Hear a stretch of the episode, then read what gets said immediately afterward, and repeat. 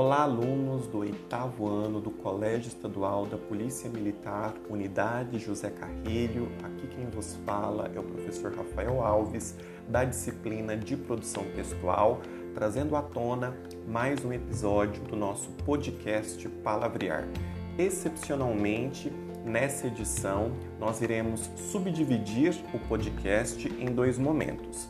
No primeiro, estarei corrigindo com vocês a atividade que foi proposta na semana passada, notabilizando o livro que reúne aspectos históricos e biológicos do lobo-guará e, na sequência, explicando a atividade que se encontra postada no GR8, nos grupos de WhatsApp, para que vocês tenham acesso. Lembro-lhes que também foi postado no WhatsApp o aviso, um quadro notificando o dia em que vocês receberão a proposta de produção textual que integrará o terceiro ciclo. Pois muito bem, vamos agora para a correção dessa atividade que trouxe poucos exercícios. É, no último podcast, nós fizemos a leitura da resenha, do modelo de resenha crítica, que é o nosso gênero textual por excelência, o gênero que estamos trabalhando.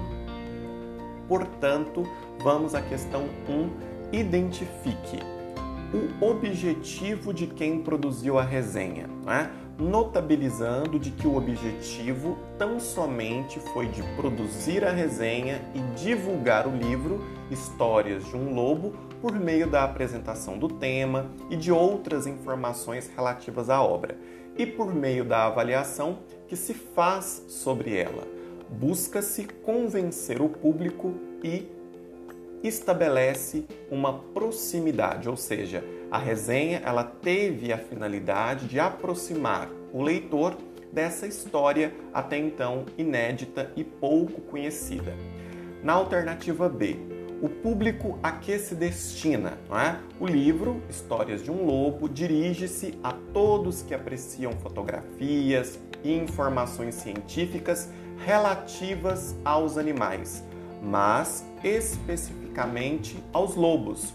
Indo mais além, a obra intenciona atingir um público cada vez maior, de modo que o lobo-guará possa ser compreendido e apreciado por todos, Portanto, perceba que aqui é, se faz necessário reforçar o caráter visual do livro.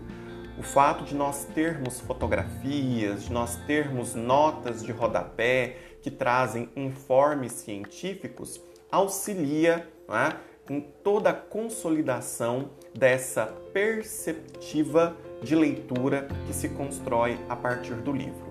A questão 2 que solicita que se resuma com as suas palavras o tema a que se dedica o livro, Histórias de um Lobo. Né? Trata-se do próprio lobo guará por meio de fotografias e amplo conhecimento científico, com o intuito de desmistificá-lo, o que sugere que a espécie não é devidamente compreendida por todos e aqui se abre um parênteses para pensar sobretudo o aspecto de que se trata de uma espécie em extinção.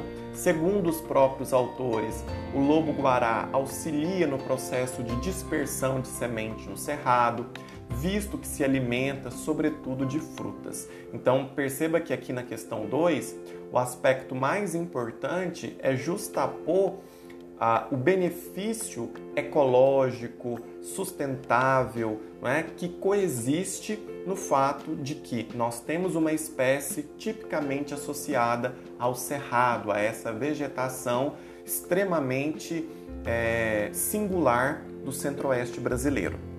Na questão 3, assinale a alternativa que contém a opinião do autor da resenha sobre o livro. Então, nós temos a, alternativa A, um animal tímido que se alimenta principalmente de frutos.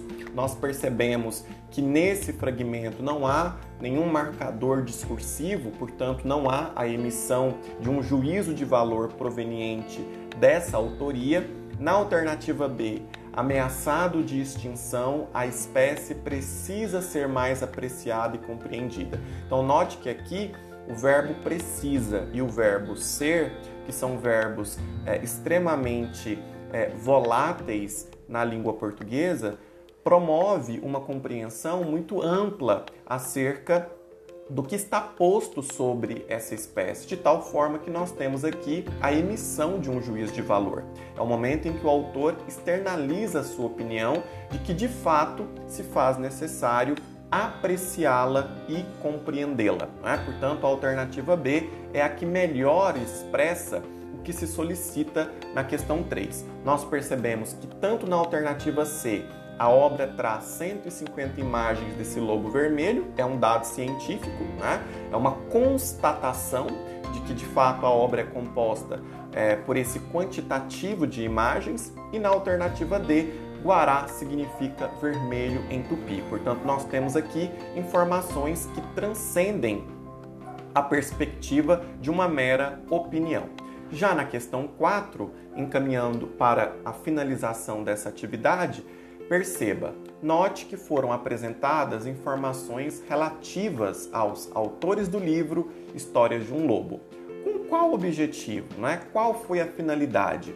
Essas informações detalhadas sobre os autores do livro permitem que os leitores da resenha possam conhecer as formações e experiências profissionais de quem produziu a obra essa estratégia funciona como argumento de autoridade, ou seja, confere confiabilidade à obra, visto que ela é produzida por especialistas. Então perceba que, em um primeiro momento, é válido expressar a opinião, expressar o juízo de valor, mas permanecer nela faz com que a obra é, caia em um reducionismo, né? em uma superficialidade que não é bem-vinda, que não é convidativa ao leitor, de tal forma que frequentemente se solicita um argumento de autoridade, que é uma voz que possa é, suscitar essa confiabilidade, essa persuasão, esse envolvimento do leitor. Né? Porque se há apenas esse discurso pessoal, esse discurso subjetivo, a obra dificilmente consegue abarcar outros aspectos e, claro, ir ao encontro do que nós conhecemos como a sua parcela informacional.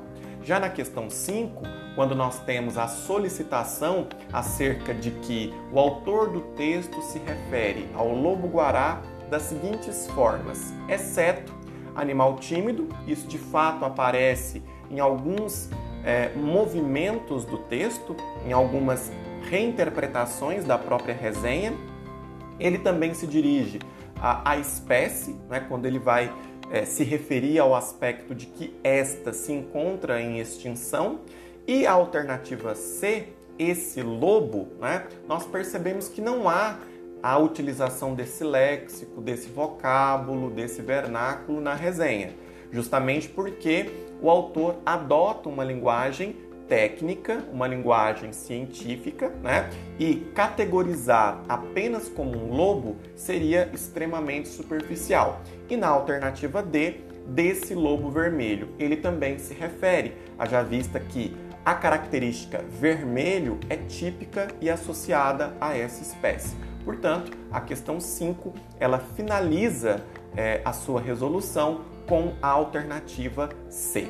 Bom, findado essa correção, que vocês também poderão é, depreendê-la no GR8, porque estará disponível para vocês.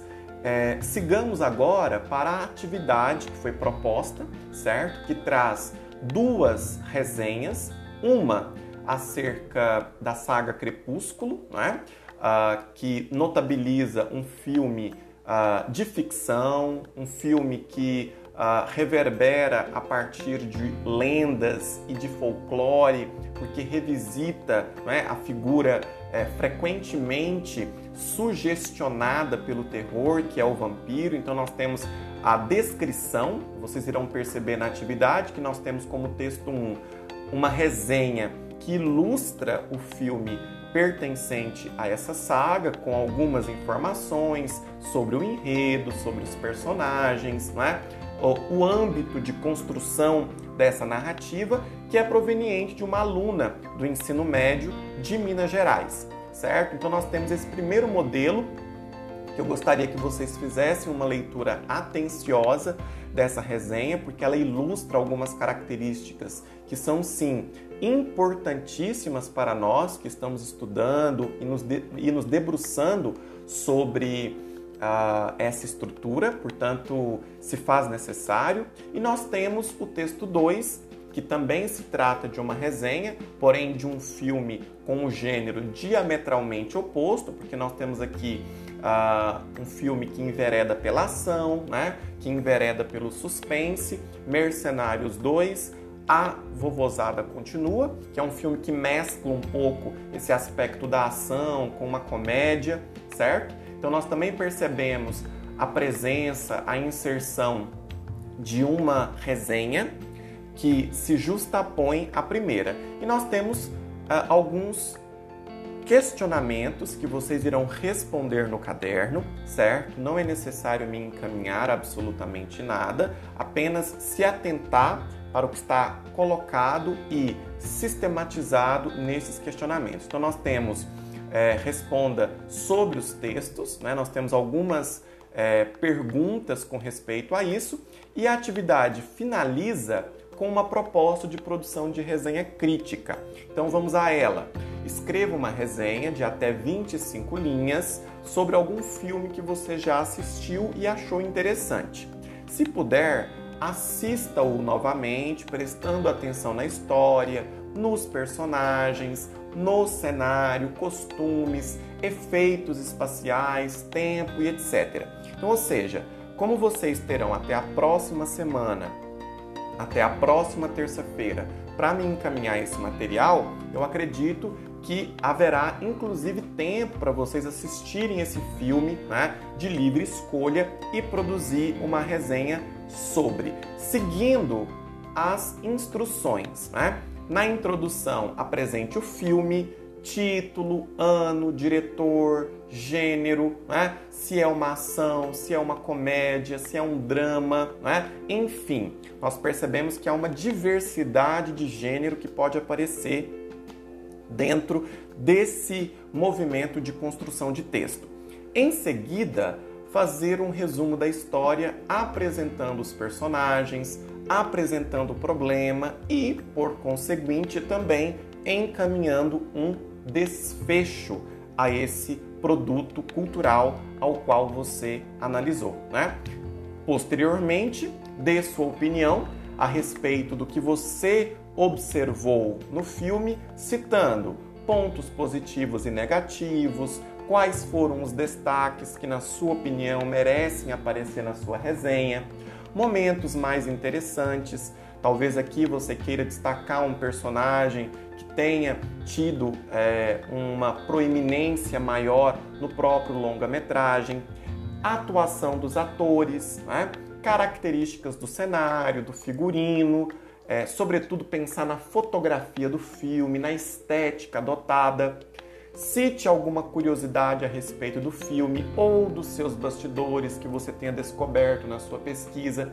E aqui, pessoal, abre-se um grande parênteses. É necessário que você una, né? não apenas as suas impressões sobre o filme, mas que você também possa pesquisar sobre ele, que você também possa dedicar um tempo a compreender outras leituras, outras interpretações, né?